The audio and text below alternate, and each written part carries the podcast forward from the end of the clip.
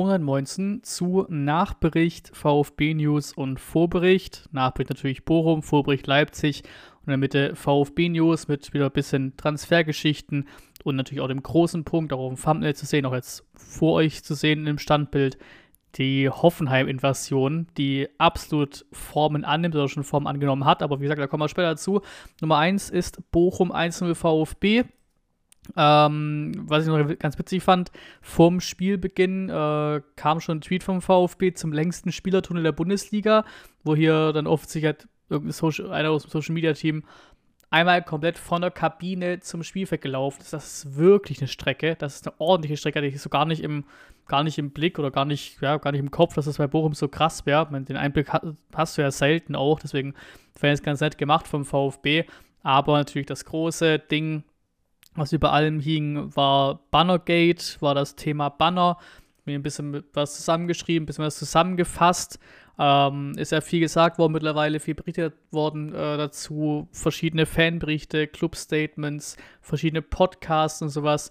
Und dadurch ergibt sich mittlerweile, wenn man das alles als gegeben nimmt, ne, eine recht klare Lage. Auch hier davor gesagt, natürlich auch dazu, auch Spielfazit und sowas, was ich halt live am Spiel gesagt habe, natürlich alles auch im, ähm, ja, im vollen Stream, plus natürlich auch in den Stream-Highlights äh, schon, schon zu sehen, schon seit äh, Samstagabend dann. Ähm, habe mich auch im Stream dazu geäußert, was da passiert ist.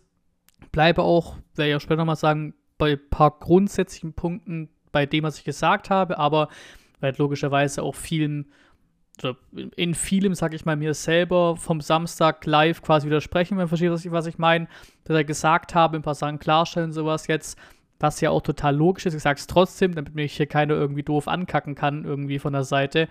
Ist ja irgendwo klar, weil ich habe darauf live reagiert. Live mit TV-Bild, live mit dem, was der Moderator einem erzählt hat. Diese unüberschaubaren Szenen und sowas, ne? Live halt darauf reagiert, natürlich ohne Berichte, ohne vor Ort zu sein ohne das, was wir jetzt alles wissen, ne, bevor da welche irgendwie doof von der Seite kommen. Ähm, es gab wohl eine ganz klare Vorgabe vor dem Spiel eben zu diesem Thema, wo Banner hin dürfen, wo sie nicht hin dürfen, worauf man achten muss und sowas. Das war wohl auch schon vor der Saison oder seit der neuen Saison quasi, gab es Veränderungen, aber ne, das ist schon was Wichtiges, wussten eigentlich alle Bescheid. Ähm, war dann auch irgendwie schon vor dem Anpfiff Thema, deswegen war der Anpfiff auch ganz kurz verzögert, glaube ich, nur zwei, drei Minütchen oder sowas. Ähm, während des Spiels ist dann wohl wieder auf, äh, ja, aufgekommen, das Thema. Und dann war eben Halbzeitpause ähm, und da war es auf einmal nicht mehr okay, wo dieses Banner hing, über das Ultrabanner, das dubiose Ultrabanner äh, oder das mittlerweile schon fast berühmt-berüchtigte Ultrabanner über diesem Fluchttor eben. Grundsätzlich, ne, auch da bleibe ich dabei, ist ja auch logisch, ist klar, dass Fluchtwege und so Geschichten über allem stehen, ne? auch über jeglichen Bannern und sowas. Ne? Also wenn eine ernsthafte Gefahr ist, ist klar, was da weg muss, nämlich das Banner. War ja aber nicht so, wir werden gleich noch drauf kommen. Ähm, und auch klar, auch das wollen viele nicht hören und auch viele wollen da immer gerne debattieren und so Geschichten und dann ist es wieder ne, typisch deutsch und sowas dann, aber auch da Hausrecht und irgendwelche Hausordnungen und so weiter und so fort stehen auch über Bannern, über Ultras, über Prinzipien von denen oder generell ganz insgesamt, ne, steht das über manchen Sachen halt einfach, weil man da viel debattieren kann. Aber auch das steht am Ende des Tages halt über allem. Ähm, aber hier ja, ließ sich eben über das gesamte Spiel das Ding öffnen, dieses Tor öffnen. Frage dann, wofür diese 50 Minuten oder was es da wirklich waren in der Halbzeitpause ähm, da vor allem wieder zwei Podcasts ans Herz zu legen. Podcast, ganz klar, bin ich ja auch mit drin, auch später wieder äh, komme ich drauf zu sprechen, aber auch der STR-Podcast ist auch mittlerweile VfB-Podcast. Die reden natürlich auch sehr ausführlich drüber, haben die Stimmen von UNDAF drin, die Stimmen von Werle drin und so weiter und so fort. Ähm, natürlich auch mit vielen gesprochen und sowas, deswegen auch da sehr viel Info drin. Ähm, und am Ende des Tages lag es wohl daran, dass es so lange gedauert hat, dass einfach keiner da war diese finale Entscheidung treffen wollte und auch konnte. Ne? Thema Kompetenzvakuum ist da oft angesprochen worden. Da musste wohl scheinbar, glaube ich, auch sogar einer anreisen erst quasi, um das Final abzusegnen. Ich glaube, da war es die, die Rede vom Bauordnungsamt und so Geschichten. Laut den Berichten, wie gesagt, aus dem Podcast und sowas, laut den Berichten, Erlebnisberichten von vor Ort, war es eine ganz normale Atmosphäre, nichts Besonderes, null Stress zwischen Ultras, Ordnern, whatever und sowas. Wie gesagt, haben sie auch, glaube ich, einmal auch eingespielt im TV Fluchttor ließ sich öffnen, war kein Problem. Klaas Banner war da, aber das hätte schon funktioniert so. Ähm, und am Ende des Tages muss man auch das sagen, auch das ne, muss man auch da quasi den Ultras zugutehalten oder wie auch immer man es formulieren will. Du hast am Ende des Tages, klar, die Unterbrechung war da, aber am Ende des Tages hast du die erste Halbzeit und die zweite Halbzeit mit dem genau gleichen Stand gespielt. Über 90 Minuten war alles genau gleich. Das heißt, du hättest es halt in der Halbzeit auch wirklich sparen können, beziehungsweise wäre da Gefahr gewesen, hätten sie ja nicht angepfiffen. Das ist ja auch ganz klar. Ähm, plus dazu ist auch sofort überall durch, durchs Netz gegangen, durch Twitter und so weiter. Sieht das ja jede Woche genauso aus in Auswärtsblöcken in, in Bochum. Letzte Saison sah es von uns so aus. Ich glaube, vor ein paar Wochen war es dann Bremen oder was ich da gesehen habe. Ich weiß nicht genau, welcher, welcher Verein es war. Dortmund haben sie mal gezeigt gehabt. Das ist ne, schon immer so in diesem Auswirken in, in Bochum. Das ist nicht der VfB, sind, sind nicht die Ersten, die da irgendwo einen Banner hinhängen. Ne?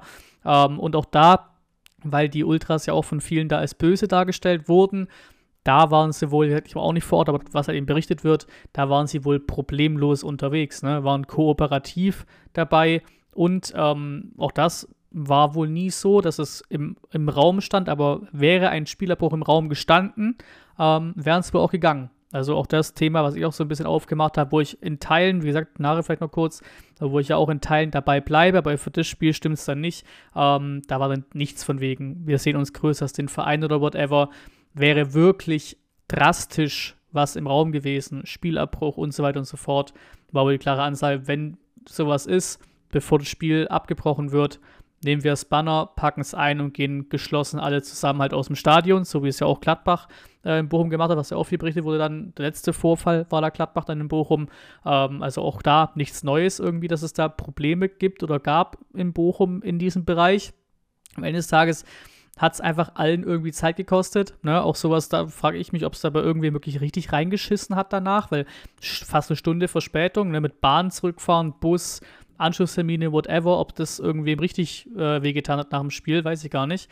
Ähm, aber kann ja sein, ne? Wenn du eine Bahn irgendwie knapp danach, knapp nach, nach dem Spiel irgendwie buchst oder sowas, wer, wer auswärts gefahren ist, kennt es ja. Mal gucken, oder kann mir gut vorstellen, dass, der, dass da für einen oder anderen das auch nicht so geil war, dass sich das verspätet hat.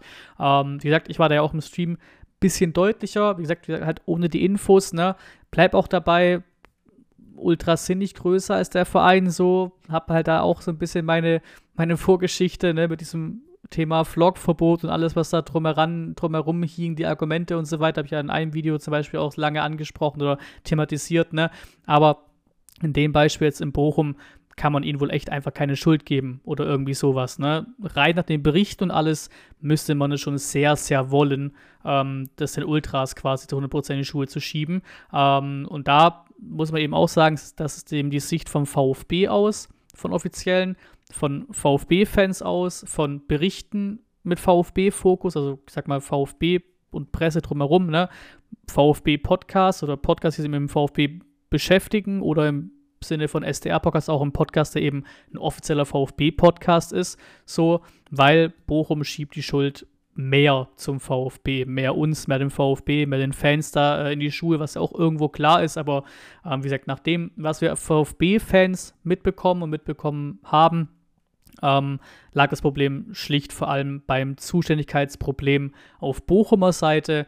Ähm, wie gesagt, ich habe meine Meinung äh, zu den Ultras und zu der durchaus doch auch großen Macht in manchen Bereichen und sowas. Aber in Bochum war es wohl absolut in Ordnung. Ähm, deswegen auch da war ich dann im Stream ein bisschen drüber in den Ansagen und so weiter. Aber wie gesagt, logischerweise, wir hatten die Infos nicht. Es war ein komischer Moment, ne? alles schwierig, das einzufangen. Deswegen auch trotzdem muss ich da durchaus ein bisschen zurückrudern, sag ich mal. Es bleibt auf jeden Fall eine sehr, sehr skurrile Halbzeitpause, die wir da in Bochum gesehen haben. Ähm, Analyse zum Spiel, muss ich sagen, fällt, fällt auch recht kurz aus. Ne? Habe ich auch schon, gesagt, im, im Spielfazit gesagt. Du hast dich halt selber geschlagen in Bochum. Ganz simpel. Vielleicht bin ich auch einer, der das ein bisschen positiver sieht äh, als andere, aber die Chancen waren da. Erste Halbzeit war mehr oder minder langweilig, unspektakulär, hat es auch ein, zwei Szenen mit Undaf. Bochum hast du nie groß gefährlich, lassen, äh, gefährlich äh, äh werden lassen dann fängst du halt sofort ein Gegentor, das du quasi selber einschenkst und nach dieser langen Pause kannst du vielleicht auch ein bisschen darauf schieben, wobei mir das auch ein bisschen zu einfach ist, ähm, weil Bochum hat die Pause genauso gehabt wie wir. Ne? Ist ja nicht so, als hätten nur der VfB die Pause gehabt. Ähm, aber das Tor schenkst du ja auch selber ein, Fehler und dann fällt es halt. Sonst Bochum klar ein, zwei Konterchancen noch gehabt, die passieren, aber auch da die Abschlüsse einfach nicht zwingend genug gewesen. Und bei uns, Leveling, was waren das, 5, 6, 7 Meter, knapp am Pfosten vorbei. Stiller aus 5, 6 Metern am leeren Tor vorbeigeschoben. Ein Anton, der das Ding halt auf den Torwart kloppt aus 5, 6 Metern, statt halt irgendwo platziert in irgendeine Ecke. Allein die drei Szenen sind mit ein bisschen mehr Fähigkeit vom Tor drei Tore oder von mir aus ist einer doch nicht drin, sind zwei Tore und dann schlägst du Bochum. Wie gesagt, vielleicht sehe ich es ein bisschen po positiver als andere, aber du hast dich selber geschlagen gegen, ja, gegen Bochumer, die wir sonst nicht groß gefährlich haben werden lassen. Einfach Chancenwucher, da müssen wir halt aufpassen, perspektivisch. Haben wir letzten Jahre schon oft gehabt. Die Saison bisher, gerade eben in, in, Person auch von dem Gerassi, war es natürlich teilweise besser, als, als es sogar als, als irgendwie drin war mit Expected Goals und sowas, weil der hatte für jeden Schuss reingemacht hat. Aber wir kennen ja Chancenwucher beim VfB, ist ja absolut nichts Neues. Darf halt nicht wieder zu einem Riesenproblem werden, ne? weil das halt einfach unnötig dann war auch insgesamt ein, insgesamt ein gebrauchter Spieltag bei der ganzen Halbzeitaktion und so Geschichten. Ähm, ja, aber das Spiel brauchst du nicht verlieren, musst du mindestens unentschieden spielen, kannst du auch gewinnen. Deswegen sehe ich auch da, wie auch schon nach Gladbach, nicht den Überuntergang oder whatever. Jetzt kommen sie ja alle wieder mit Downfall und dem ganzen Bullshit. Natürlich auch viele andere Fanlager, Dortmund-Fans und Schieß mich tot, die sich darüber freuen und sowas, weil die tabellarisch wieder ein bisschen näher an uns ranrücken und sowas. Aber eben auch die eigenen VfB-Fans kannst du auch nicht, ist ja auch logisch bei so einer großen Fanbase, dass da auch manche ein bisschen durchdrehen oder manche übers Ziel hinausschießen, weil, wie gesagt, ich bleib dabei. Klar, ist nicht geil, so reinzustarten. Zwei Pleiten als Stück, Gladbach, Bochum. Aber ich bleib dabei, das waren beides auch keine, keine 100% verdient Niederlagen oder keine Spiele, wo du gar kein Land siehst oder sowas, wie wir es oft hatten bei Niederlagen. Die waren ja oftmals in den letzten Jahren mit Abschiedskampf und sowas einfach auch hoch verdient dann. Aber das sind, wie auch schon der Klapper gesagt hat, wenn das die Niederlagen sind, die wir einstecken, kann ich damit ganz in Ordnung leben, weil es waren Spiele, Gladbach kannst du auch einen Punkt holen, bisschen weniger drin als in Bochum. Und in Bochum musst du einen Punkt holen, beziehungsweise musst du eigentlich gewinnen nach den Chancen, die du hast. Ähm, deswegen, wenn, wenn wir selbst bei, also so gedreht, wenn wir selbst bei Niederlagen eigentlich in Ordnung spielen und es halt nicht belohnen, kann ich damit leben, im Vergleich zu, wir fahren dahin und sind chancenlos und verdienen hoch verdient. Ne? Ich glaube, so kann man es, glaube ich, verstehen.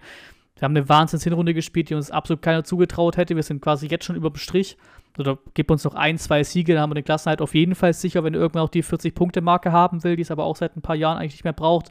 Ähm, ne? Und dann ist eigentlich das Saisonziel schon erreicht, nach von mir aus 20, 21 Spieltagen. Ne? Also Downfall und schieß mich tot, keine Ahnung. Das ist mir komplett, ist mir komplett drüber. Ähm, wird man den Werdesatz rausholen, entspannt euch alle mal weil auch da, es wird wieder besser werden. Wir werden unsere Chance wieder nutzen. Wie gesagt, Bochum-Gladbach war nicht überragend, aber war auch nicht scheiße. So, ne, Gerassi und so Geschichten ähm, kommen dann bald zurück, wobei ich auch da wieder sagen muss, weil auch viele es immer sagen, Gerassi weg und nichts läuft. Klar kannst du sagen, die Spiele, die er nicht dabei war, Girassi, haben wir verloren in der Liga. Das ist ja faktisch richtig. Was mir da halt absolut immer zu kurz kommt, beziehungsweise oftmals einfach, weil es halt eine Bundesliga-Statistik ist, überhaupt nicht mit reinkommt, ist, dass wir Union geschlagen haben im Pokal ohne Girassi. Wir haben einen Sieg über 90 Minuten gefeiert, ohne Girassi auf dem Platz, im Pokal halt. Deswegen kann man immer sagen, ja, alle Ligaspiele verloren, ja klasse, aber Pokal gehört auch dazu. Dann gab es ja auch so ein paar Spiele, wie jetzt in, in Frankfurt hast du auch gewonnen, ohne, ohne dass Girassi einen riesen Einfluss hatte oder sowas. Gut, Dortmund ist schwierig, das so zu sagen, aber auch Dortmund war, kam halt auf den Platz hat die Hütte gemacht per Elfmeter. Klar, war mit, mit spielentscheidend, aber auch da, was waren das da? 20 Minuten oder so, was ihr bekommen hat. Den Elfmeter hätte zur Not auch wer anders reinhauen können. Das ist mal ganz, ganz stumpf gesagt. Es gab auch Spiele, wo er auf dem Platz war oder wo nur, nur kurz eingewechselt wurde oder so, ähm, die wir auch gewonnen haben, ohne dass er jetzt den, den, den entscheidenden Impact hatte, den 100% Impact hatte oder sowas. Ähm, auch Union haben wir heimgespielt, nachdem er äh, verletzt raus ist dann. Also es ist mir auch alles ein bisschen übertrieben formuliert, kann man halt nicht einfach so geil zuspitzen mit der Liga, aber wie gesagt, gerade das Union-Ding kommt mir zu kurz. Wir haben auch ein Spiel über 90 Minuten gewonnen, ohne Gerassi auf dem Platz. Ähm, und auch da, klar, Gerassi hätte safe irgendeine Chance davon genutzt und wir wären auch sicher besser dran mit Gerassi, auch gerade ein Undaf, der echt immer ackert mit dem Rücken zum Gegner, Rücken zum Tor, aber halt nicht so richtig den Partner hat und sowas. Ähm, deswegen auch so das Endprodukt nicht so ganz äh, produzieren kann aktuell. Aber auch da mal ganz stumpf gesagt, klar, Gerassi, wenn Gerassi dasteht, wo ein Stiller dasteht, dann steht es wahrscheinlich 1 zu 1, ne? Aber das ist halt irgendwie auch, das, keine Ahnung, das geht mir auch nicht weit genug, weil nur wenn jetzt ein Gerassi auf dem Platz steht, kann dieser Ball immer noch zu Leveling fallen, zu Stiller fallen und zu Anton fallen. Die jetzt ja genannt, die, die drei Riesenchancen in der zweiten Halbzeit in Bochum, die ich ja auch angesprochen habe. Nur weil Gerassi auf dem Platz steht, bekommt er ja nicht automatisch diese drei, diese drei Situationen. So, da können immer noch drei andere stehen, die halt einfach zu blöd sind vorm Tor. Und das ist das Hauptproblem. Ne? Das war das Hauptproblem. Klar, Gerassi wird es wieder besser machen und, wird, und hilft unserem Spiel auch insgesamt, ist auch ganz klar. Aber auch das kann, geht, mir irgendwie nicht, geht mir irgendwie nicht weit genug, sage ich mal. Ähm, und so im Downfall, Bullshit, Gelaber auch da nochmal, weil auch dann im selben Atemzug oft mal die, die Hinrunde ähm, schlecht geredet wird. Oder im Sinne von Hinrunde war eine Überperformance und bla bla bla. Auch da ruder ich gern zurück, beziehungsweise nehme VfB in Schutz, wie auch immer oder so, oder will es halt ansprechen. Weil klar, die richtige Formulierung für mich wäre, die Hinrunde war überraschend gut. War überraschend, überragend. Sowas in die Richtung war überraschend gut. Aber es war keine Überperformance. In dem Sinne, wie ich Überperformance verstehe. Statistiken, Spielverläufe, ja, einfach verdiente Ergebnisse und sowas. Weil da, wie gesagt, auch da geben ja manche nichts drauf. Ich halt schon ein bisschen Expected Goals, Expected Goals Against, Expected Points da hätten wir in der Hinrunde sogar auf Platz 2 stehen müssen, glaube ich, nach der Tabelle, nach den zu erwarteten Punkten, nach Leistung, Statistiken, pipapo. Das heißt, da war keine Überperformance. Wir standen genau da, wo wir hingehören nach unserer Performance, nach unserer Leistung. Ne? Deswegen auch da wäre mir der, der Begriff oder die, die Formulierung von das war überraschend gut deutlich lieber als immer dieses Überperformance-Gerede, ähm, was es da gibt. Was man halt wirklich ein bisschen und was auch wieder den Afrika Cup und den Asia Cup dann zeigt, was der uns für Schwierigkeiten bringt, ist halt Thema Bank, ist Thema Kaderbreite, weil du hast halt echt Jugend forscht, solange dieser Afrika Cup da ist. Du hast ja wirklich dann einen Raimund, einen Raul Paula und so Geschichten, Milosevic auf der Bank und sowas. Dann hast du auch irgendwie noch einen Stenzel und sowas noch dabei und es war es halt gefühlt so an Leuten, die Bundesliga-Erfahrung haben. Das ist halt schon echt krass. Das merkst du jetzt gerade dass wir auch hart getroffen von sind. Auch da merkst du, wird oft von Leverkusen gesprochen und boah, die Innenverteidiger weg und Bonifaz, klar, der ist jetzt eh verletzt, aber ne, vom Ding her ist immer Leverkusen das größere Thema, finde ich. Bei uns ein Ito weg, ein Jong weg, ein Silas weg, Girassi weg. Im Zweifelsfall, Im Zweifelsfall sind Girassi, Silas, Ito Stammspieler. Und auch ein Jong wäre jetzt nach der Karasor-Sperre zum Beispiel wichtig oder so wichtig wie nie gefühlt, quasi, sag ich mal weil du ja vermutlich, oder so hat es auch Hönes gesagt, dann halt Mio zurückziehst auf die Karasu-Position, defensiver, aber der Platz vorne wird ja frei und da muss jetzt auch dann gerade wieder so ein bisschen kreativer werden, ne? Stellst dann dein Leveling irgendwie wieder irgendwie auf ZOM oder machst einen Doppelsturm mit Undaf und sowas und bringst den Wagmann wieder offensiver. Da wäre es auch geil, wenn du einfach sagen könntest, jo, Mio zurück auf Karasor, auf die Position zehnermäßig, wo, wo Mio normal so zockt, spielt halt Jong, weil das kann er und genau das spielt er auch die Option fehlt gerade. Ne? Also wir, wir uns trifft es da schon auch brutal durch Afrika Cup und durch Asia Cup. Und dann natürlich kommen wir auch gleich nochmal dazu im VfB News Part, natürlich auch alle weitergekommen. Ne? Also es bleibt auch erstmal so. Und, aber das, worauf ich eigentlich am Ende des Tages raus wollte, ist Thema Bank, mit dem ich angefangen habe.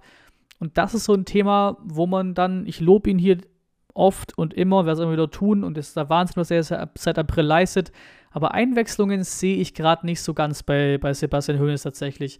In Gladbach, glaube auch in Anführungszeichen nur dreimal gewechselt, sich da dann immerhin getraut, einmal einen Raimund reinzubringen. 10 Minuten Verstoß, klar, war nicht das beste Spiel von ihm, ne? aber ich finde es zumindest gut, dass er den Mut hat, ihn, ihn zu bringen dann. Ähm, das hatte er in Bochum irgendwie nicht so ganz. Ne? Da war ja auch ein Raul Paula auf der Bank, Offensivkraft. Milosevic, der es im Testspiel immer ganz gut gemacht hat, oder in den meisten Testspielen ganz gut gemacht hat, auch gegen Fürth wieder der halt zumindest ein Stürmer wäre, der vielleicht der Partner wäre, den Undaf irgendwie sucht immer wieder, der auch Größe hat, Präsenz hat vorne drin. Klar, ist jetzt kein Bundesliga-Starter, ne? Aber wenn du in Anführungszeichen verzweifelt ein Tor brauchst, verstehe ich nicht ganz, warum du einen Milosevic nicht bringst. Das heißt, in Bochum hast du einmal von fünf möglichen Wechseln gewechselt, einmal, und das war ein Massimo. Massimo, der, ich sag mal, auch da ohne Disrespect an ihn oder irgendwas, der quasi eigentlich chancenlos oder kaderlos durch die Gegend läuft bei uns, außer es ist halt Afrika Cup und du kannst einen Jugendspieler bringen, auf einmal sitzt er auf der Bank, auf einmal spielt er sogar. Das ist ja Massimo, maximal Kaderspieler bei uns, also die riesen Zukunft hat er nicht, würde ich mal behaupten, ne? Und dann ist es vielleicht auch ziemliches Zeichen an die Qualität der Bank, an das Vertrauen in die Bank. Ich meine, beim 1-0 in Bochum mit Chancen für dich und wo vielleicht einfach der eine Angriff noch mehr nötig ist, die eine Chance mehr nötig ist, um noch einen Punkt zu holen oder gar noch zu gewinnen. Und das Einzige, was du machst über 90 Minuten in fünf Slots, die du hast, ist einmal wechseln und das ist ein Massimo. Das fand ich schon ein bisschen komisch. Dann gab es auch, glaube ich, eine Erklärung dazu, zu dem Thema Milosevic und sowas, dass er nicht wechseln wollte wegen Spielfluss, weil das Gefühl hat, dass der VfB gut drin war. Ja, bin jetzt kein Trainer, ne, aber kann ich dann vielleicht ein bisschen nachvollziehen und ich nehme Hönes auch alles ab, ne, der labert uns jetzt nicht mit irgendeinem Quatsch voll, ähm, aber gehe ich irgendwie nicht ganz mit, weiß jetzt nicht, wie krass das jetzt einen Einfluss hätte, wenn einfach mal noch geschwind irgendwann 15 Minuten vor Schluss noch ein paar Leute reinschmeißt, ob das jetzt irgendwie uns komplett gekillt hätte irgendwie. Und da war ja am Ende des Tages halt ja auch noch einer vorne drin mit Kopfverstärke, mit Präsenz, aber eben Zagadou und kein Stürmer. Da habe ich gesagt, ja, Zagadou, Körperlichkeit und sowas, noch ein, zwei Chancen oder ein, zwei Situationen kreiert. Ja, aber es ist ja irgendwie auch gefühlt arg verzweifelt, dann da einen Innenverteidiger reinzuschmeißen. So, diese, dieser Van Beuten-Move von den Bayern früher, wenn sie noch ein Tor gebraucht haben, 90 plus, kam er eingewechselt vorne rein in den Sturm und du hast halt einen Stürmer. Dann halt zu sagen, yo, ich fand es besser, den Innenverteidiger da vorne reinzustellen, statt meinen Stürmer auf der Bank ist irgendwie auch wieder ein Zeichen. Wie gesagt, ist irgendwie alles ein Zeichen an die Qualität der Bank, an die Qualität im Kader, an die Breite des Kaders. Und da, ähm, ja, mal gucken, wie gesagt, Thema nachher auch kurz bei Transfers, ist das echt ein Thema. Ähm, ja, was wir da für eine Breite haben, jetzt fällt ja auch noch ein Karas aus, vielleicht kommen wir auch noch später drauf zu sprechen. Ähm, das sind schon alles Themen, die gerade echt aufkommen durch den Afrika Cup. Und auch da werde ich nachher auch kurz drauf, drauf zu sprechen kommen, dann aber auch da muss man auch ein bisschen relativieren, sag ich mal weil der Afrika Cup geht ja auch irgendwann zu Ende. Ne? Ich glaube, es wäre alles auch viel, viel schlimmer, wenn wir jetzt wie letzte Saison auf Platz 18 wären und die Situation hätten im Afrika Cup. Sind wir noch auf Platz 3, irgendwo Platz 3, Platz 4 unterwegs, immer noch in Bereichen, wo du im Normalfall nie im Leben absteigst. Will keiner und zu Niederlagen in Gladbach und Bochum müssen auch nicht sein. Hätten wir auch verhindern können, wie gesagt aber es ist aushaltbarer, als es die letzten Jahre gewesen wäre, halt einfach dann auch zu warten auf die bis Mitte Februar. Ist ja nicht so, als würden jetzt die vier Spieler Asia Cup, Afrika Cup bis Spieltag 30 nicht da sein. Auch da Thema Backup und so Geschichten, wie wichtig und wie zwingend es ist, ähm, die kommen ja wieder im Februar irgendwann. Ne? Also auch da würde ich auch da, keine Ahnung, nicht komplett durchdrehen. Ich sehe es auch, ne, weil ich auch nachher darauf zu sprechen kommen, Thema Transfers, dass man da braucht in der Breite, auch perspektivisch gesehen auf jeden Fall. Und da wird ja auch was gemacht, perspektivisch auch vor allem für den Sommer dann. Ähm, aber ist jetzt nicht so, als würden die uns alle bis Mitte Mai fehlen, so doof gesagt, ne?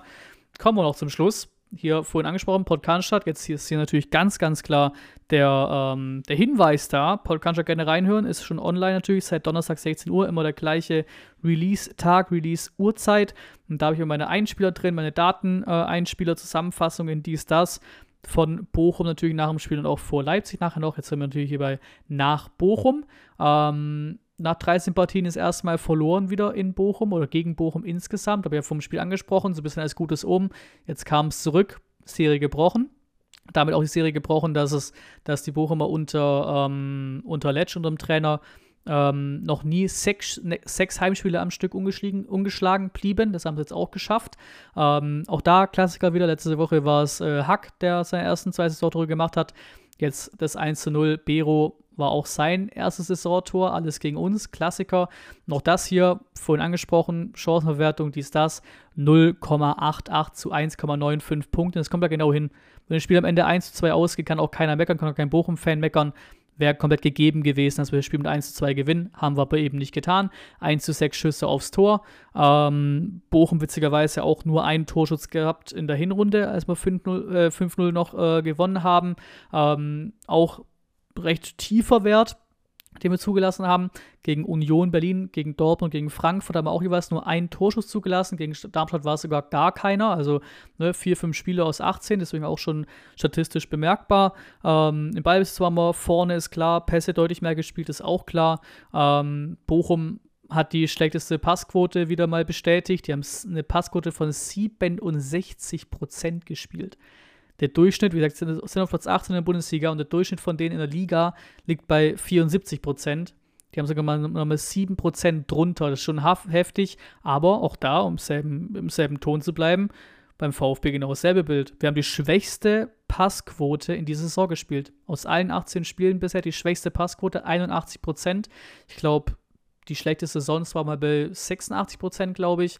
Und im Schnitt liegen wir bei 88 Prozent auf die gesamte Saison gesehen, alle 18 Spiele im Schnitt, liegen wir bei 88 Prozent, es waren 7 Prozent schlechter, also auch das deutlicher Abfall. Ähm, Bochum deutlich mehr gelaufen, 5 Kilometer mehr, ähm, sind auch mehr gesprintet, aber generell gab es viele Sprints, weil wir hatten 243 Sprints am Start, äh, Stuttgarter. Das haben wir auch nur dreimal überboten. Frankfurt, Bremen, Augsburg, also das, das Top-4-Wert aus den 18 Spielen. Das ist auch bemerkbar. Bei den Zweikämpfen war es ja vor dem Spiel schon klar, ne, weil beide ganz oben dabei sind bei den insgesamt gewonnenen Zweikämpfen.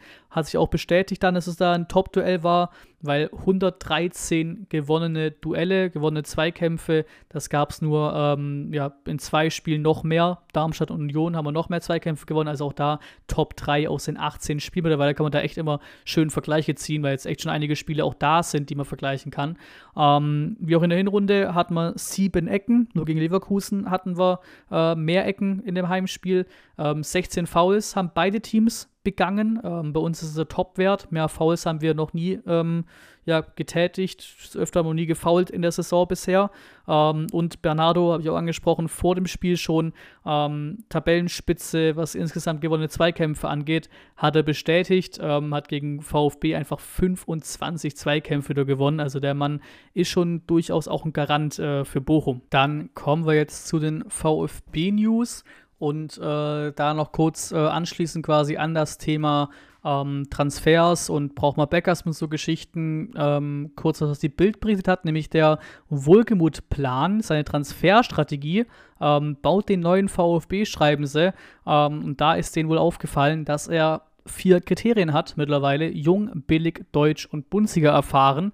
Ähm, bleibt das abzuwarten, ähm, ja, wie sehr sehr es durchzieht und auch nachher auf die Gerüchte dann zu blicken, wie sehr es da durchzieht und wie viel da dran ist. Haben natürlich ein bisschen recht mit, ne? Mittelstädt 26 gewesen, Deutsch, Hertha, Anschluss Schiller 22 gewesen, Nübel 27, beides Deutsche, ne? Bundesliga erfahren. Teilweise in der Hinrunde der Fall, dass mindestens acht deutsche äh, Spieler auf dem, auf dem Feld standen. Also ist schon durchaus was dran. Ähm, aber jetzt mal gucken, wird es nicht so sein, dass wir jetzt jedes Transferfenster auf einmal nur noch Deutsche holen, ne? aber hat die Bild hier äh, berichtet. Und wie gesagt, auch für einen Transfer, der getätigt wird im nächsten Sommer, wohl ist noch nicht 100% durch, aber so wird es ja immer berichtet von allen, wo wir nachher noch drauf zu sprechen kommen, ähm, stimmt es ja auch. Worauf ich aber sofort hin will, deswegen will ich auch quasi, quasi komplett überleitungslos direkt dahin, ist Hoffenheim-Invasion. Ja, das, das war geil gestern am Donnerstag. Also jetzt ladet euch ja hier am Freitag hoch. Also stand Donnerstag Nacht mäßig hier, was ich alles hier mache. Ähm, war Hoffenheim verkauft. Und ich habe auch schon gesagt, ich habe es auch angekündigt in einer anderen VfB-News-Folge, ähm, irgendwo erwartet, irgendwo gehofft und jetzt ist es passiert, beziehungsweise es passiert immer noch die absolute Invasion von Hoffenheim nach Hoffenheim. Ich weiß gar nicht, was da das grammatikalisch Richtige ist. Topspielansetzung, 16. März, äh, Samstagabend, 18.30 Uhr. Um den Termin geht's für Spiel in Hoffenheim. Ähm, der Verkauf für den VfB auf Auswärtsblock, den offiziellen Auswärtsblock, Blöcke G und H, ähm, ist noch Ewigkeiten hin. Ne? Ist am 20. Februar erst. Ähm, aber da ist es ja logischerweise immer schwer ranzukommen. Ne? Warteschlange und sowas und äh, auch nicht so viel Kapazität. Hoffenheim passen 30.000 rein, das heißt, du hast irgendwie 3.000 Karten da. Das wird sehr schwer, da an Karten zu kommen. Plus auch Begrenzung auf maximal zwei Tickets pro Person ja immer. Und dann haben wir festgestellt, ich und ganze VfB-Fans auch, ähm, wie früh der freie Verkauf bei Hoffenheim schon beginnt. Das war nämlich schon gestern. Also am Dienstag war Mitgliederverkauf bei Hoffenheim und eben seit gestern, seit Donnerstag ab 14 Uhr ähm, freier Verkauf. Ich war sogar schon Tacken früher drin, war schon vorbereitet, habe auch geschaut oder gewartet, machen sie wieder Warteschlangen, passiert da irgendwas um 13.57 Uhr oder sowas war es, also zwei, drei Minuten vom eigentlichen offiziellen Start äh, war es schon da, rangeklickt, Tickets geholt äh, raus und dann war eine Warteschlange da. Also auch da ein bisschen Glück gehabt. Ähm, Warteschlange auch von irgendwie knapp über 1000 habe ich mal irgendwann gesehen gehabt. Ähm, und jetzt kommt's, was dann passiert ist. Ähm, die Ausblöcke, wie gesagt, sind G und H. Ihr habt das Bild hier vor euch auf Standbild oder auf dem Thumbnail. Und ich war bisher dreimal in Hoffenheim. Einmal Mittwochabend, einmal Freitagabend, einmal Dienstagabend. Alles unpraktische Tage, unpraktische Anschlusszeiten eben auch im Abend. Ähm, jedes Mal sowieso ist ja klar, stimmungstechnisch ein Heimspiel in Hoffenheim, ne? Da waren es dann letzte Saison zum Beispiel über 7000, auch brutal geil für einen Dienstagabend. Ne? Aber so eine komplette Invasion war halt nie so richtig drin. Ähm, letzte Saison haben wir es gesehen bei Frankfurt, die, ich glaube, habe Zahlen gelesen von 13.000, Schalke aber mit 15.000 Fans da, sowas in die Richtung. Das war halt nie so richtig, das ist halt nicht so, nicht so drin mit so einem Kack Dienstagabend an, 5 20, 30, Mittwochabend an, 5 18, 30, schwierig, ne? Aber jetzt ist es soweit. Die Blöcke direkt am Auswärtsblock, wo ich auch bin, direkt am Auswärtsblock dran, ähm, gingen weg wie warme Semmel. Ich glaube, so 20, 25 Minuten hat es gebraucht. Da waren die Blöcke F bis B weg. Ne, diese eine Seite, die weggeht vom Auswärtsblock. Ähm, wir waren so dermaßen schnell ausverkauft. Die kosten auch immerhin oder haben gekostet, wie auch immer, äh, immerhin nur 37 Euro, ähm, weil wir sind halt da irgendwie in der zweiteuersten Kategorie, irgendwie so Topspielkategorie mäßig bei Hoffenheim, keine Ahnung. Diese anderen Tickets da drüben, wo ich auch noch nachher zu, drauf zu sprechen komme, quasi die anderen, die auf der anderen Seite vom Ausblock weggehen, sind bei 52 und 58 Euro. Das ist auch sehr, sehr saftige Preise, ey. Aber wie gesagt, die waren sofort weg. ich hatte drauf gehofft, aber das dann so zu sehen, war dann doch schon ziemlich geil, das so ein bisschen Live-Ticker-mäßig auf Twitter und sowas auch mitzulesen. Das war, das war schon sehr, sehr geil, die Aktion, so eine Flashmob-Aktion mäßig. Wurde sehr gefeiert, habe ich auch selber sehr gefeiert. Die Ecke hat sofort uns VfB-Fans quasi gehört. Und das gilt auch für die weiteren Blöcke, die ich gleich ansprechen werde, wo es, wo es ja auch schon so ein bisschen seht äh, auf dem Bild. Ähm, weil auch da muss man sagen, wir hätten ja auch Hoffenheim-Fans kaufen können, die Karten.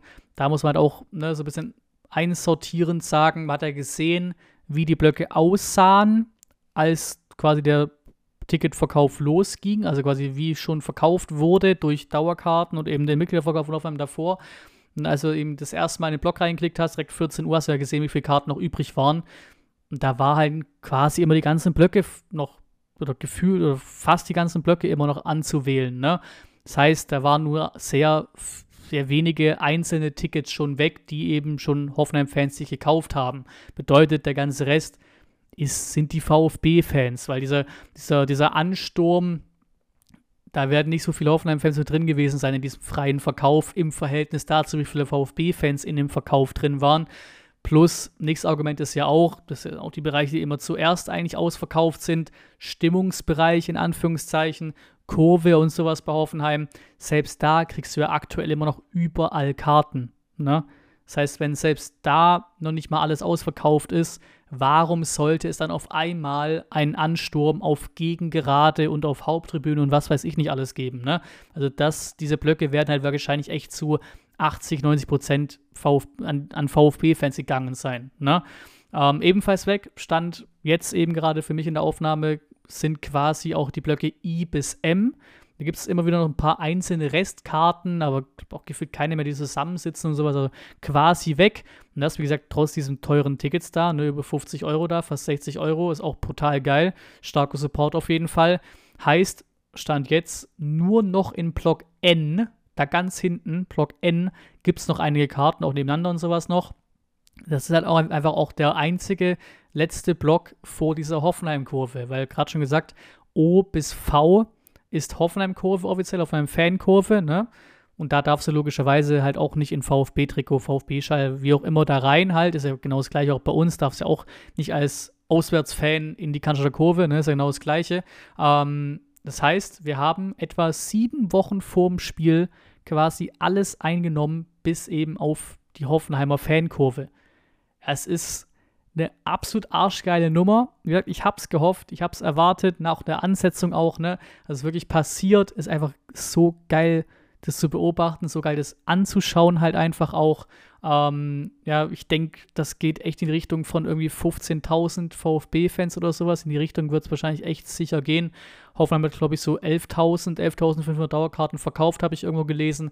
Das heißt, es gingen, weil da passen ja so grob 30.000, ein paar zerquetschte mehr äh, in die Arena. Ähm, das heißt, es gehen maximal 18.500 Karten ähm, ja, in irgendwelche Verkäufe und sowas. Das heißt, ich glaube, eine faire, faire ähm, Schätzung, vielleicht auch da ein bisschen hohe Schätzung, keine Ahnung, sind diese 15.000, glaube ich.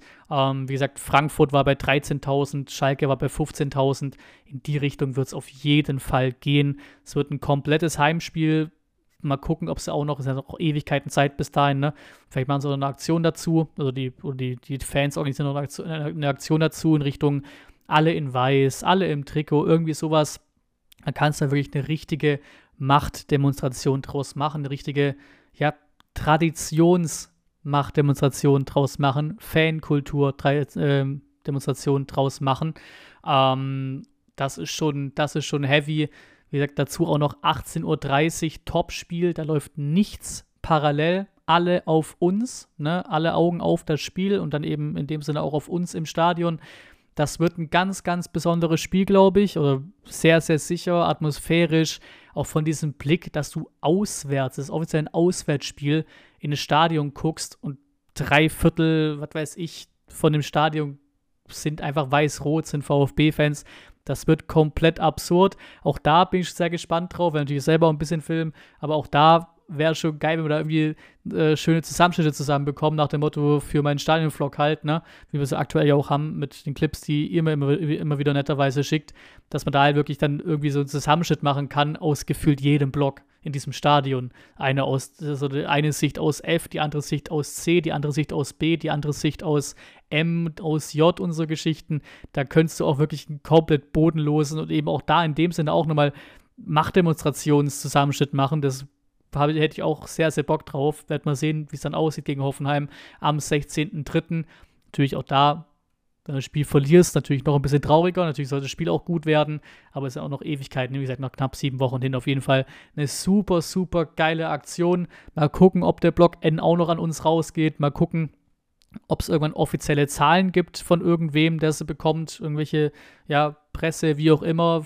Wäre, glaube ich, auch sehr geil für uns zu wissen, wie viele tatsächlich an VfB-Fans gegangen sind oder schätzungsweise an VfB-Fans gegangen sind. Aber auf jeden Fall wird das was ganz, ganz Besonderes komplettes Heimspiel. Das wird, das wird schon richtig, richtig groß, was wir dann in Hoffenheim erleben werden. Dann machen wir jetzt weiter mit den ja, restlichen VfB-News. Auch das wollte ich jetzt hier quasi direkt, direkt schon mehr oder minder am Anfang von VfB-News bringen, auch von der Zeit her und so, dass auf jeden Fall jeder sich das anhört. Auch die, die vielleicht ein bisschen früher schon abschalten, wer weiß. Auf jeden Fall Nummer eins ist Mangala, auch schon oft angesprochen in den letzten VfB-News-Folgen. Ähm, da sieht es scheinbar echt gut aus und eben auch wenn das irgendwie mal durchgeht, ne, hier zum Beispiel geht es um Neapel, äh, was äh, Plettenberg Sky dann eben berichtet hat, ähm, dann kommt da wohl auch echt ein bisschen Kohle rum. Heißt bei unserer Weiterverkaufsbeteiligung, die wir haben, auch ein bisschen was an uns. Ähm, Gesamtpaket inklusive Leihgebühr würde sich 30 bis 35 Millionen bewegen. Wie gesagt, auch da geht es halt wieder halbes Jahr Laie, Kaufpflicht im Sommer. Das wäre so der Deal von Neapel und ähm, dann ähm, Nottingham. Ähm, Kaufpflicht würde sich aktivieren, sobald er 50% seiner Spiele in der Rückrunde mit mindestens 45 Minuten Spielzeit absolviert. Ne? So Klauseln gibt es halt. Aber wenn das passieren sollte, gehen wir mal davon aus, und wir haben ja wirklich irgendwie 10, 12, 14 Prozent oder was auch immer es da ähm, jetzt genau an Weiterverkaufsbeteiligung ist, die wir damals ausgehandelt haben oder damals Missent hat, noch ausgethandelt hat, dann kommt da echt ein bisschen was rum bei einem Gesamtpaket von 30 bis 35 Millionen. Also das lohnt sich auf jeden Fall, das weiter zu verfolgen. Ähm, auch den Kollegen hatten wir schon mit drin als News oder als Name, wie auch immer. Ähm, Ismail Yüksek, ähm, auch Lyon interessiert an ihm. Ähm, und da haben wir scheinbar, auch das wieder, ne, ist Twitter-Quelle, Twitter-Journalismus, wie auch immer.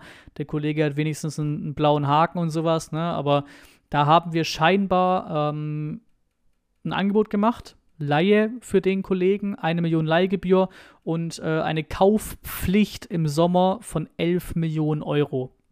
Das haben sie aber abgelehnt, Fenerbahce. Ähm, sie wollen, wenn, wenn sie es wenn sie es, wenn es machen würden, dann würden sie halt jetzt direkt das Geld gerne haben. So, so klingt es hier raus. Also nichts von wegen Laie und erst im Sommer kommt das Geld. Ähm, der Kollege 25 Jahre alt, äh, 7,5 Millionen Marktwert, ist halt genau das, wo wir auch suchen. Defensives Mittelfeld.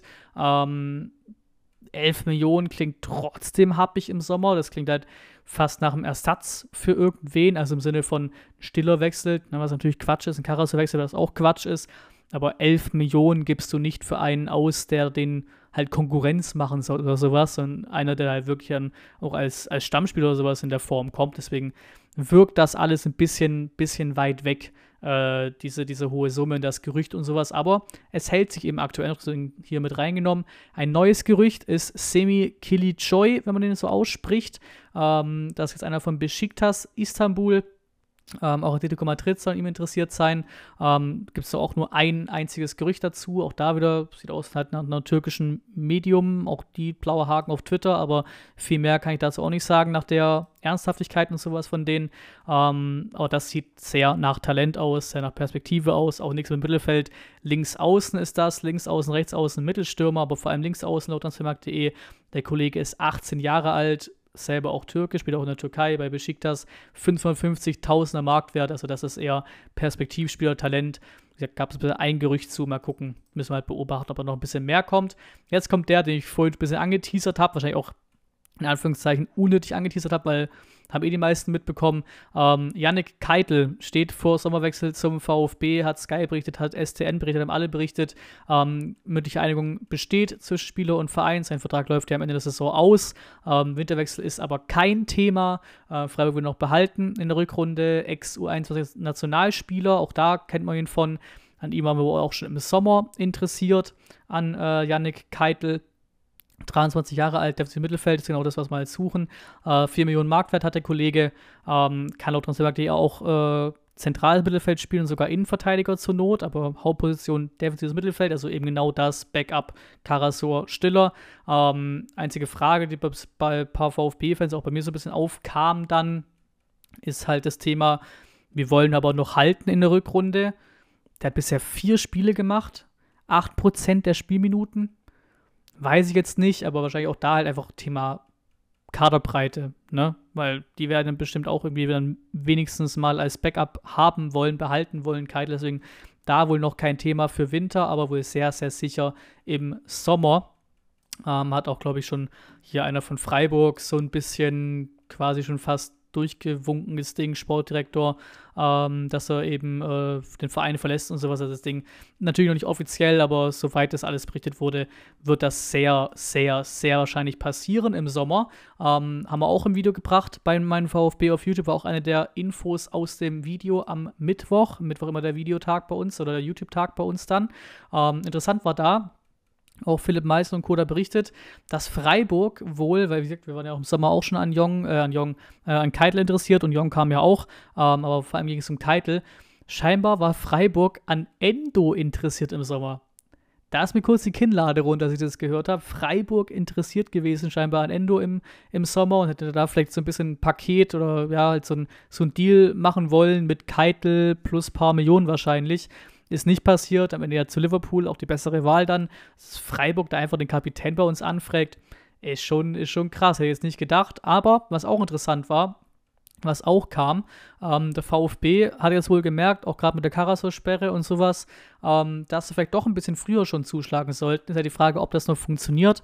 Ist ja jetzt in ja, weniger als einer Woche ist Deadline Day. 1. Februar, 1.2., 18 Uhr ist Schluss in Deutschland. Bis dahin kannst du noch Transfers tätigen.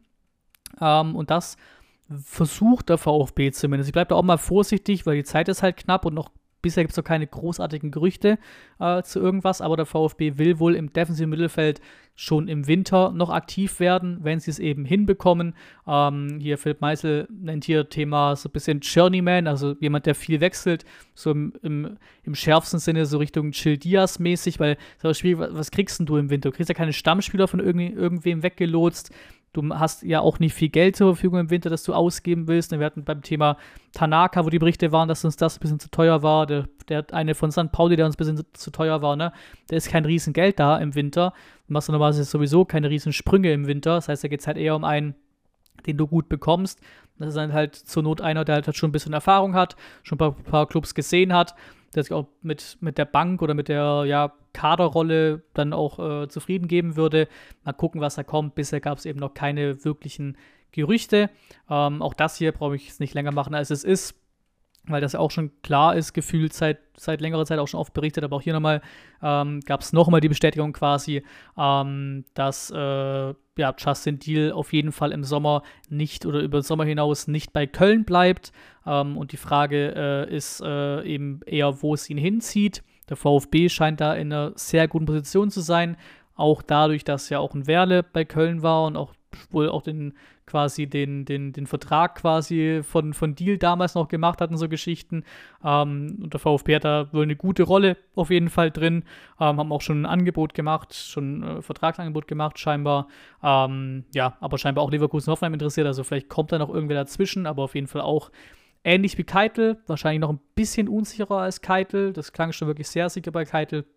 Aber auch recht sicher ist der nächste offiziell ablösefrei, weil ist ja, ähm, ist ja auch bei Keitel, ne, ist ja, läuft uns mal aus, aber müssen auch nichts vormachen, bei ablösefreien Transfers fließt halt Handgeld, ne, so Geschichten, also es wird auch eines Tages nicht 100% ablösefrei sein, ne, ist ja auch nichts Neues im Fußballbusiness, wäre dann Justin Deal. Noch ein Kölner ist in Gerüchten aufgeploppt, nämlich äh, Chabot, Chef Chabot, ähm, weil die Kölner hier ein bisschen überflogen, wohl auch wirklich wilde, wilde ähm, Ausstiegsklauseln drin haben für den Abstiegsfall. Da gehen dann wirklich Leute, die gerade Leistungsträger sind, klar, gerade schwierig, das so zu formulieren, sag ich mal, im, im, im bösesten Sinne, weil sie wirklich tief drin unten, unten drin stecken. Wahrscheinlich die Kölner nicht wirklich mit vielen gerade zufrieden sein werden, aber Chabot zum Beispiel ist ja einer, der durchaus positiv auffällt bei Köln. Der ist wohl für 4 Millionen zu haben im Sommer, eben als Ausstiegsklausel, wenn Köln absteigt. Also ich auch keiner, kein Kölner gedacht, dass das mal so weit kommt, beziehungsweise ist ja auch noch nicht so weit gekommen. Ne? Ist ja ähm, immer noch, ähm, noch nicht die Saison vorbei, das ist ja auch ganz klar. Aber Chef Chabot wäre schon ein Ding, glaube ich auch einen deutlich höheren Marktwert als die 4 Millionen. Ist halt die Frage, ob wir ihn in, in dem Sinne brauchen im Sommer, ob wir da Backup oder einen neuen brauchen in der Innenverteidigung, ne, weil es würde ja vielleicht auch heißen, dass dann ein Ito wechselt, Zagadou mit Ausstiegsklausel wechselt, irgendwie sowas, ähm, weil das, glaube ich, auch dann einer wäre, der da nicht kommt, um sich auf die Bank zu setzen, der käme wahrscheinlich auch mit Anspruch oder Erwartungen, wie auch immer, Niveau von Stammkraft. Ähm, 9 Millionen Marktwert, 25 Jahre alt, Deutscher, 1,95 groß, Innenverteidiger kann er zocken. Das wäre jetzt keiner, der sich irgendwie auf die Bank setzt als Backup wie einen Rouault oder wie einen Stenzel oder sowas. Ne? Also auch das bleibt dann äh, ganz interessant, ähm, das zu, zu verfolgen, auf jeden Fall, mit, mit, mit Chabot und auch bei Köln ganz generell die Situation zu verfolgen und eben auch die weiteren Ausstiegsklauseln, die es da wohl gibt. Kaishu Sano ist ein Gerücht, was aufkam und was dann vielleicht auch, also eine japanische Quelle, so wie es aussieht, ähm, auch vielleicht interessant werden könnte, weil das wäre genau das, was wir suchen, defensives Mittelfeld und ist quasi das aktuellste Gerücht, was ich so gesehen habe, seitdem es heißt, der VfB könnte vielleicht im Winter doch schon zuschlagen. Ähm, der Kaishu Sano, 23 Jahre alt, ähm, auch Bremen interessiert und hier steht nur in der Übersetzung, dass auch Borussia den Spieler verfolgt. Ich tippe mal eher auf Borussia Mönchengladbach dann in dem Fall. Der Mann ist 23 Jahre alt, Japaner, defensives Mittelfeld, ne, klar, suchen wir ja. Eine Million Marktwert, zockt in der ersten japanischen Liga, in der J1 League, also Ne, haben wir eh schon gute Erfahrungen gemacht mit Ito, wobei der sogar zweite Liga war, mit einem Endo und sowas, ne? Oder auch noch viel früher haben wir auch, wir hatten schon einige Japaner bei uns, ähm, Vertrag noch bis 2025, das läuft ja da auch tatsächlich wohl im anderen, im anderen Rhythmus, im Jahresrhythmus quasi. Also der Vertrag läuft im Januar 2025 aus, also in einem Jahr. Ähm, auch das ist keine schlechte Situation. Eine Million Marktwert klingt jetzt auch nicht nach, dem, nach der Riesenablösesumme. Mehr kann ich nicht bewerten. Würde ich mir komplett in die Tasche lügen, wenn ich euch erzählen würde, ich, ich wüsste, wie Kaishu, Kaishu Sano bei Kashima Antlers zockt. Zumindest auch schon mal ein gutes Zeichen, wenn noch andere Bundesligisten interessiert sind. Auch schon mal kein schlechtes Zeichen. Und ey, ist genau die Position. Es sieht nach Marktwert und Anspruch und Alter und Zielgruppe und wie auch immer man es formulieren will, sieht das nach einer Lösung aus, die Sinn macht für den Winter. Ne? Deswegen mal beobachten, ob da auch irgendwann noch näher was kommt. Das ist ja auch meistens einfach da in Anführungszeichen das Gütesiegel von deutsche Quelle, Kicker, STN, Sky, whatever, weil bisher ist es eben nur so eine japanische, äh, japanische Quelle auf Twitter, deswegen einfach mal beobachten das Thema. Afrika Cup und Asia Cup ähm, ist das nächste Thema, auch vorhin schon angesprochen, sind alle durch. Ähm, Guinea mit Girassi zockt am Sonntag, 28.01. ihr Achtelfinale gegen Äquatorial Guinea, die glaube ich recht gut durch die Gruppe durch sind. Also Ne, wir müssen äh, in dem Sinne, wir wünschen uns immer das Beste für die, aber es ist natürlich auch nicht unglücklich, wenn die Kollegen früher kommen. Ne? Ich glaube, so kann man es ganz diplomatisch ausdrücken. Das heißt, mal gucken, ob sie da rausfliegen. Am selben Tag auch die Republik Kongo spielt gegen Ägypten. Meine Ägypten ist, glaube ich, auch ein bisschen am struggeln gerade. Ne? Salah fällt ja auch aus. aber vom Ding her ist Ägypten, glaube ich, immer noch besser besetzt als Kongo, würde ich jetzt mal ganz äh, als, als Laie sagen.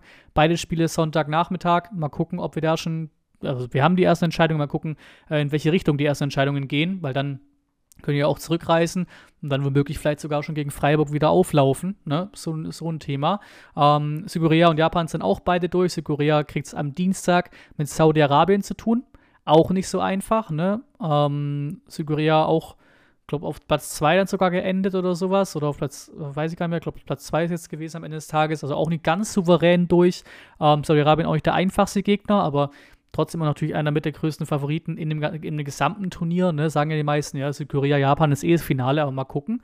Ähm, und am Mittwoch, also da dauert es auf jeden Fall, selbst wenn da jetzt irgendwas gehen würde, selbst, wenn selbst wenn am Mittwoch rausfliegt, sehe ich kein Ito am Samstag auflaufen in Freiburg, ne? so vom, Zeit, vom Zeitrahmen her. Die spielen gegen, gegen Bahrain denke mal, da kommen sie schon weiter. Japan auch mit als der größte Favorit wahrscheinlich im ganzen Turnierbaum. Ähm, das sind so die, die, nächsten Spiele, die wir da haben. Ähm, interessant natürlich zu wissen, auch wie die Leute performen. Ich glaube, Ito spielt eigentlich die ganze Zeit. Jung immer wieder eingewechselt, ähm, hat es auch sogar getroffen für Südkorea. Ähm, Gerassi ähm, war ein Thema, war ja bisher nur Bank, aber dann auch endlich mal Startelf. Also auch da sieht es verletzungsmäßig wieder besser aus. Und auch Silas kam es, glaube ich, glaub, sogar einmal von Beginn, aber das Spiel davor auf jeden Fall auch per Einwechslung hat sogar noch den Punktgewinn gesichert, nämlich einen äh, zum 1 zu 1 getroffen gegen Marokko. Das heißt, das läuft alles wirklich ganz, ganz ordentlich eigentlich für die Kollegen im, ähm, im, im, im Afrika Cup, muss man einfach so sagen. Dann haben wir noch Sven Missentat tatsächlich. Ist mir aufgefallen, habe ich mir auch angeschaut. Ähm, ich habe ja verschiedene Formate hier mit Sky Transfer Update und sowas. Und da gab es so auch so eine Transfershow, der Talk, wo sie eben mit so Leuten sprechen. Und da war Missentat äh, zu Gast. Ich glaube, nächste Woche sogar Reschke, der nächste Ex-VfBler ist ja zu Gast. Haben wir reingeschaut ähm, in, in, in, die Folge auf, auf YouTube. Ähm, Michael wird auch äh, im Stadion sein, tatsächlich am Samstag gegen, und so jetzt er formuliert, er wird gegen Red Bull im Stadion sein. Auch einfach sympathische Formulierung.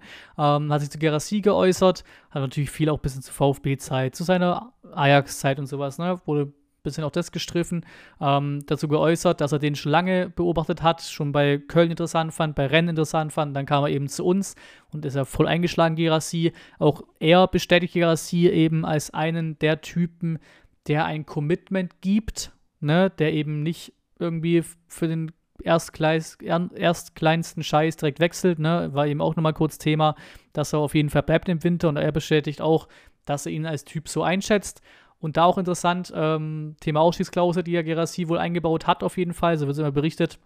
Da hat er auch gesagt, ja, bin ich der falsche Ansprechpartner, ich habe da noch nichts eingebaut. Also da lag noch kein Missentat-Vertrag äh, oder sowas vor, sag ich mal, mit der Laie oder rund um die Laie, der dann im Sommer einfach gezückt wurde, sondern der wurde am Ende des Tages dann halt auch mal komplett dann ähm, ausgearbeitet von Wohlgemut. So wie es da klingt, wenn er sagt, ich habe da noch gar nichts eingebaut. Ist ja auch ein Riesenabstand, ne? Der war ja schon November, Ende November raus Missentat und der kam dann irgendwann, ja, zum Saisonendsport im Juni kam dann die offizielle Meldung, dass er eben bleibt mit Kaufoption.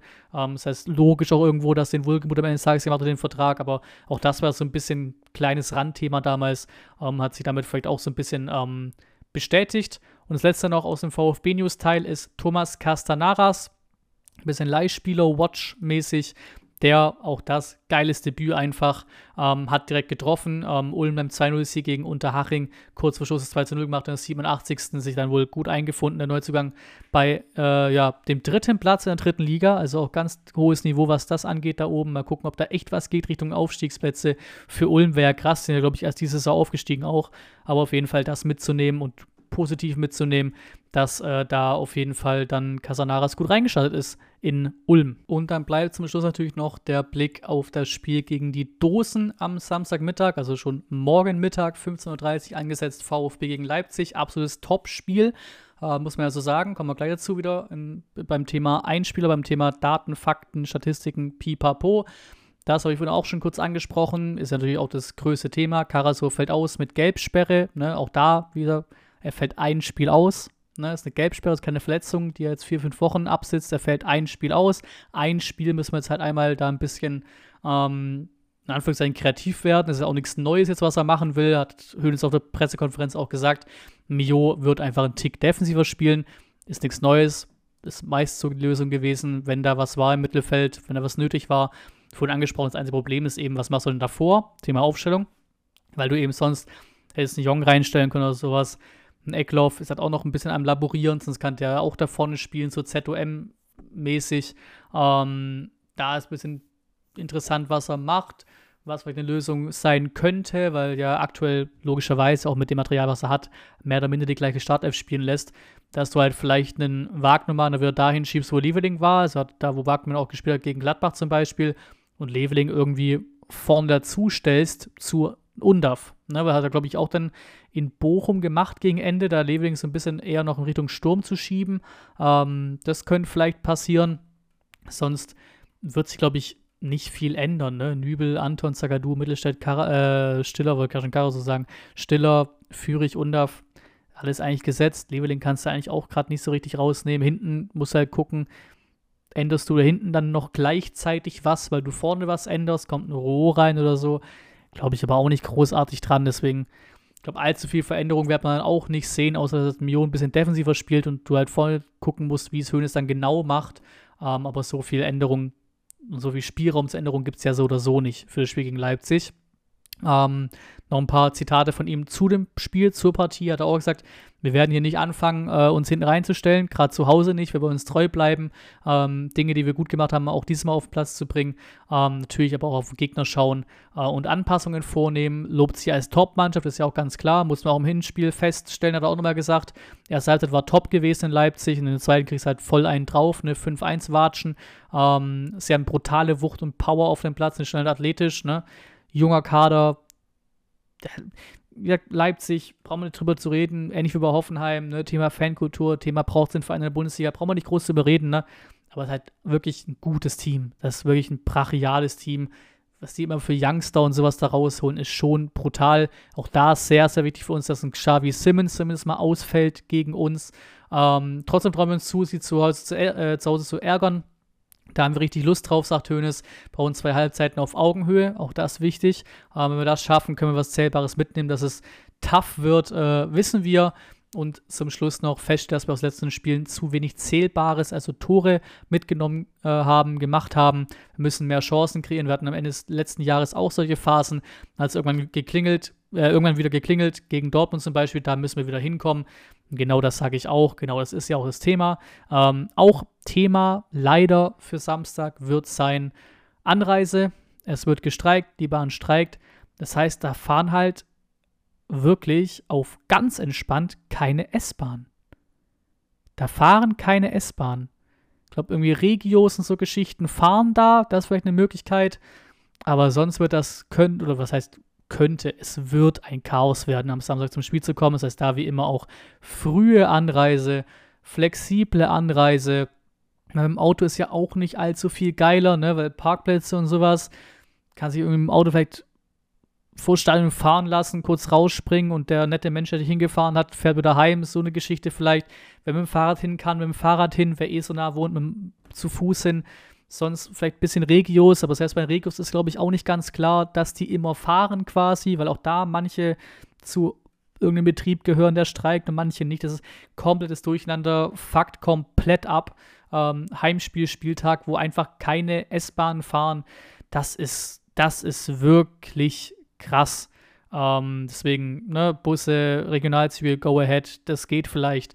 Ähm, aber ja, das wird auf jeden Fall spannend am Samstag.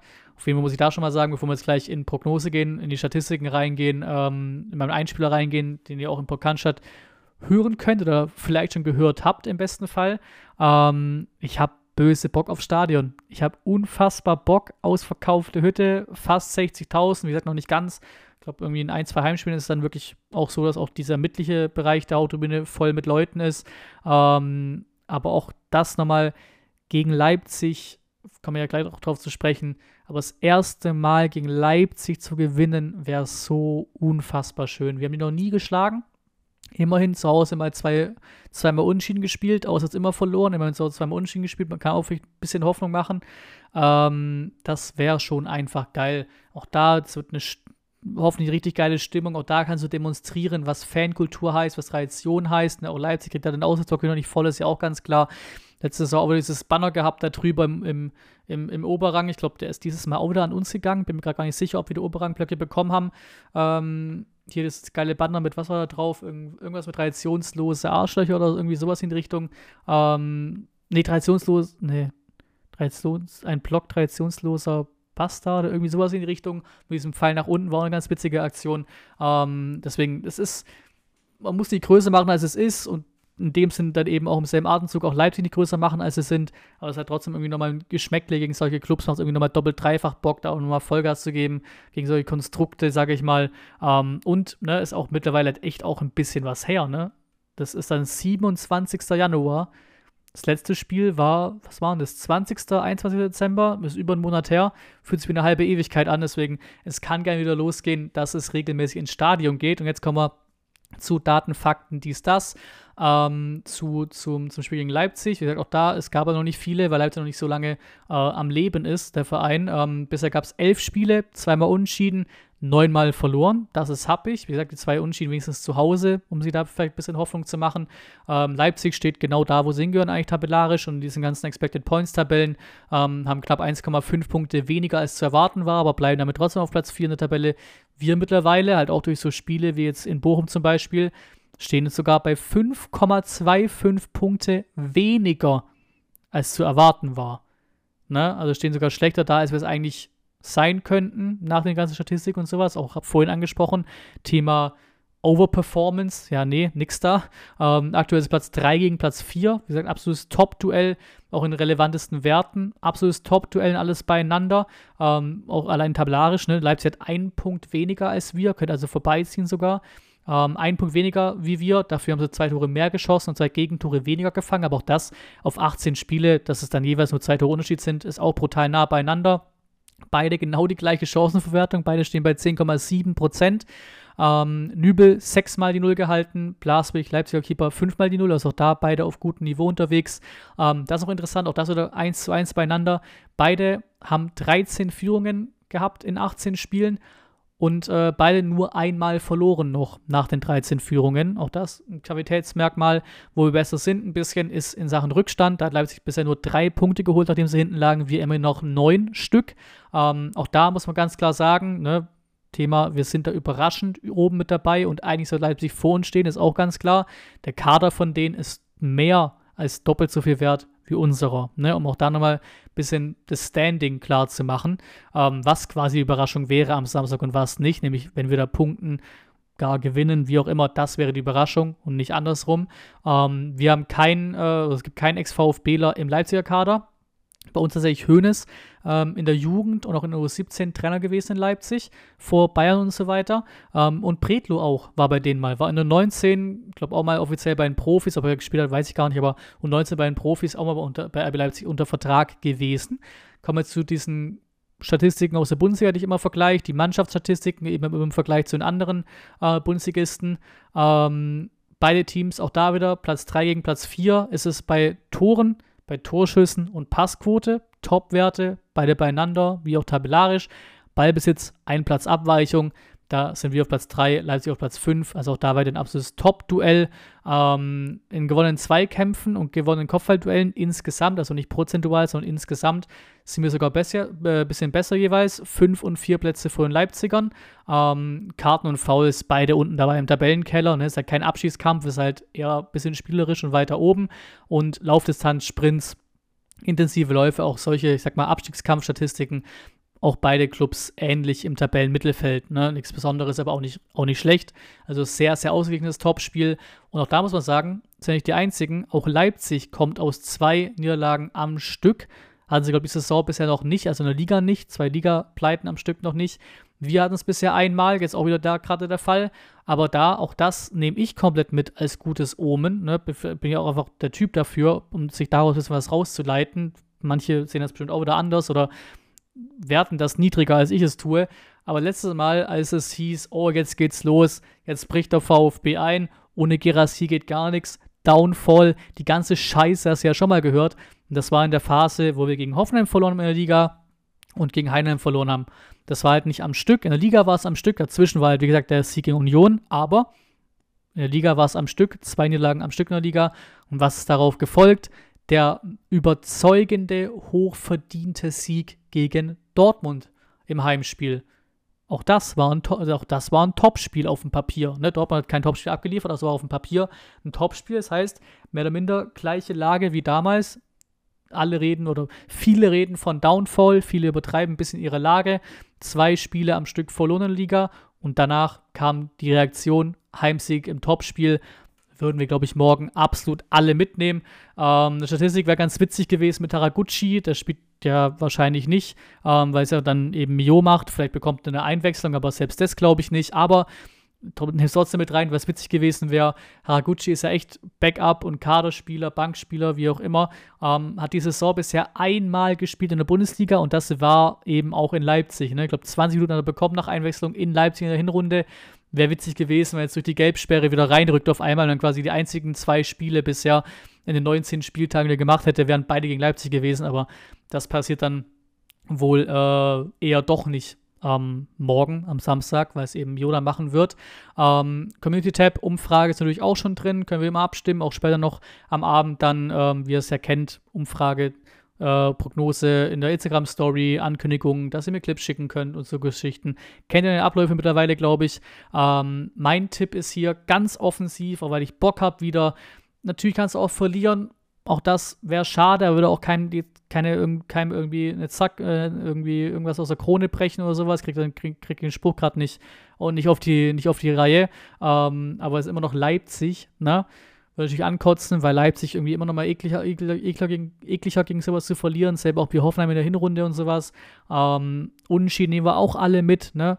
Aber ey, das ist ein Heimspiel. Ich bin so ein Typ für so wilde, wilde, ja, Statistiken oder Omen sich zusammenzubauen, ne? Thema, boah, guck mal, schon mal zwei Spiele am Stück verloren, ohne Gerassi. Alle haben gesagt, das war's jetzt und dann kam Dortmund darauf baue ich einfach so ein bisschen, ne? muss mir keiner folgen dabei, ist mir egal, aber darauf baue ich so ein bisschen, ey, zwei verloren, ohne GRC, alle sprechen von Downfall und dann schlagen die Leipzig. 2 zu 1 Heimsieg gegen RB Leipzig. Machen wir das Ding noch rund, nehme ich mit den Tipps für den gesamten Spieltag natürlich. Hier heißt es wirklich so sehr wie noch nie, dass ihr keinen einzigen dieser Tipps für irgendwas übernimmt letzten Spieltag, klar, das Freitagabendspiel hat gefehlt, war nicht, war halt nicht da, das Freitagabendspiel. Ähm, und Dortmund war ein Risikotipp, da habe ich halt auf 1 zu 1 getippt bei Köln-Dortmund, weil vielleicht kennt ihr es, wenn ihr irgendwo im Tippspiel ganz weit unten hängt und irgendwo nach oben wollt oder ein bisschen höher wollt, dann muss auch mal ein Risikotipp da sein. Weißt du, so ein Tipp, der, wenn er kommt, den hast nur du und auf einmal ziehst du vorbei mit ein paar Punkten. Ne? Ich glaube, verstehe, was ich meine. Ähm, das war halt ein bisschen doof, selber, selber verschuldet, hätte auch Dortmund tippen können, aber sonst bin ich mit null Punkten raus letzter Spieltag in, Instagram, in die Instagram-Story reingepackt, glaube ich, auch dann. Null Punkte raus. VfB-Sieg war Quatsch. Ich glaube, ich habe auf Unschieden oder auf Heidenheim-Sieg getippt, wurden Unschieden. Auch so Brüche halt, ne? Leverkusen tippe ich genau auf 2-2 und die machen in der 91. das 3-2 Leverkusen, auch unglaublich. Dass Bayern gegen Freiburg, äh, gegen äh, Bremen verliert, ist ja auch klar, dass kein Mensch tippt. Aber ich mit null Punkten rausgelaufen. Das, das heißt, gerade diesmal wieder in dem Sinn bei den Tipps hier, niemand übernimmt hier bitte irgendwas. Frankfurt, Mainz tippe ich auf 2 zu 1. Jetzt kommen Unentschieden am Stück, aber irgendwie kam ich nur auf die. Wahrscheinlich auch da wieder jedes Spiel auf einmal ein Sieger. Ich gehe mit 0 Punkten raus, aber Wolfsburg-Köln 1-1. Wahrscheinlich sollte man da eher auf Wolfsburg tippen, aber irgendwie will ich was in Köln sehen. Ich will irgendwie, dass sie absteigen, deswegen 1-1. Hoffenheim-Heidenheim tippe ich auch auf 1 zu 1. Wahrscheinlich, das wird auch vom Publikum, glaube ich, ein sehr, sehr niedriges Spiel. Da bin ich sehr gespannt, wie viele Zuschauer da am Ende des Tages im Stadion waren von den 30.000, die reinpassen würden. Bremen-Freiburg, auch da halt schwierig und eklig zu bewerten, ne? wie weit geht's oder wie weit trägt dieser Hype jetzt nach dem Bayern-Sieg. Freiburg halt immer mal gut für so eklige Punkte und sowas. Deswegen 1 zu 1, auch da, dreimal 1 zu 1, let's go. Äh, Augsburg-Bayern, da war ich auch ganz kurz davor vom nächsten 1 zu 1, weil die es echt nicht schlecht gemacht hatten gegen Leverkusen, die Augsburger. Aber ich kann mir auch nicht vorstellen, dass die Bayern in so kurzer Zeit, klar gegen Union war jetzt auch keine Masterclass, aber dass in so kurzer Zeit zweimal so dämlich stolpern, glaube ich nicht. Deswegen 2 zu 1 Aussieg für die Bayern, auch wenn es eben am Ende knapp ist dann. Stuttgart Leipzig, gerade schon getippt, 2 zu 1. Ähm, Leverkusen Gladbach, auch da ist es kein Spiel, wo ich sehe, dass, Glad äh, dass Leverkusen auf einmal einbricht, 3 zu 1 Leverkusen. Union Darmstadt, Abst äh, hier Abstiegskampf, ja, Kellerkampf, Überlebenskampf, äh, pur Union gewinnt, glaube ich, 1 zu 0, ist auch Heimspiel so ein bisschen äh, der, der große Faktor da. Und dann zum Schluss nochmal Dortmund-Bochum, wäre irgendwie auch so ein Klassiker, wo Dortmund so ein bisschen patzt. Aber ich habe irgendwie das Gefühl, dass da gerade wieder viel schwarze Magie funktioniert. Dieser Sancho-Hype so ein bisschen, ne? Darmstadt, Köln und sowas, alles gewonnen und sowas, obwohl auch Phasen dabei waren, die nicht so souverän waren.